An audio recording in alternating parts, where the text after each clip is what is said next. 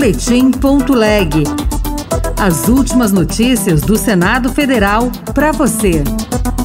CCJ pode votar em 2024 proibição de contas em redes sociais para menores de 12 anos. Limitar o acesso para quem não tem idade, seja no sentido de criar mecanismos para que os pais possam ter um controle mínimo. Tragédia de Brumadinho completa cinco anos sem punição dos responsáveis.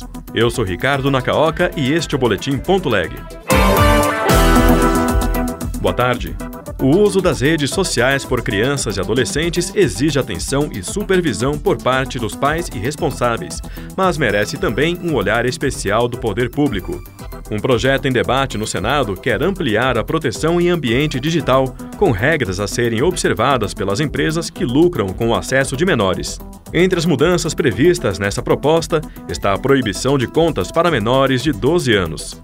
Vamos saber mais na reportagem de Yara Farias Borges. A proposta visa proteger os menores dos danos que, segundo estudos, o acesso às redes sociais sem regras podem causar à formação dos jovens. Para isso, cria regras para as empresas, como ressaltou o autor, senador Alessandro Vieira, do MDB sergipano. Então, o que o projeto faz, em alinhamento com aquilo que o mundo está mostrando, é criar uma série de regras e obrigações para as empresas que ganham dinheiro com isso. Seja no sentido de limitar o acesso para quem não tem idade, seja no sentido de criar mecanismos para que os pais possam ter um controle mínimo, uma consciência daquilo que os filhos acessam ou podem acessar nas redes sociais. Entre as regras previstas no projeto estão as proibições de contas em redes sociais para menores de 12 anos e de publicidade dirigida ao público infantil. A proposta já foi aprovada na Comissão de Direitos Humanos e na CCJ tem a relatoria do senador Jorge Cajuru, do PSB de Goiás. Recursos parados na área de educação poderão ser novamente mobilizados por gestores públicos se virar lei um projeto que está com votação para ser concluída no Senado. O repórter Bruno Lourenço explica para a gente essa proposta. O Senado pode concluir a votação na volta dos trabalhos parlamentares da permissão para que gestores municipais e estaduais remanejem dentro da área educacional recursos parados por causa de projetos modificados ou finalizados. O autor do projeto de lei complementar, Laércio Oliveira, senador do PP de Sergipe, explicou que há verbas liberadas pelo governo federal sem uso por conta da vinculação de receitas para programas específicos, falhas de projetos, problemas de gestão e prazos vencidos. Prefeituras e governos estaduais possuíam, em abril de 2022, mais de 300 milhões de reais em saldo referentes a programas inativos.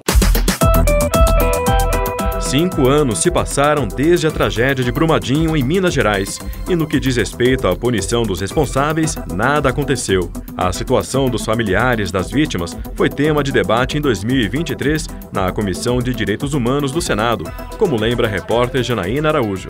Em 25 de janeiro de 2019, o rompimento da barragem da mina Córrego do Feijão, da Vale, na cidade mineira de Brumadinho, deixou 272 mortos, sendo dois deles bebês em gestação. Segundo o presidente da Comissão de Direitos Humanos do Senado, Paulo Paim, do PT do Rio Grande do Sul, o rompimento da barragem da Vale foi o acidente de trabalho mais grave já ocorrido no Brasil e um dos maiores desastres ambientais provocados pela mineração no país.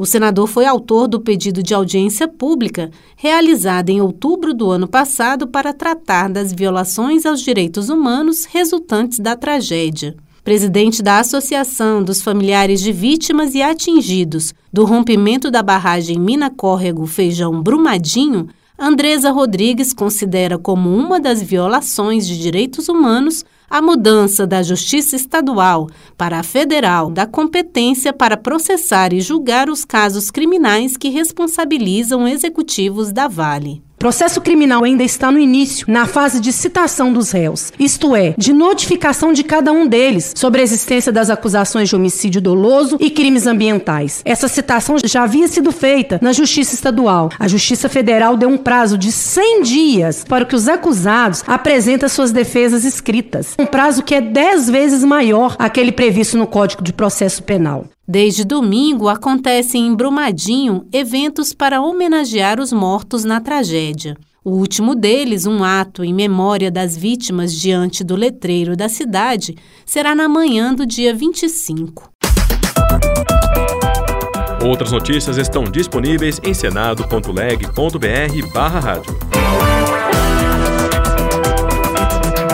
Você ouviu Boletim.leg. Notícias do Senado Federal.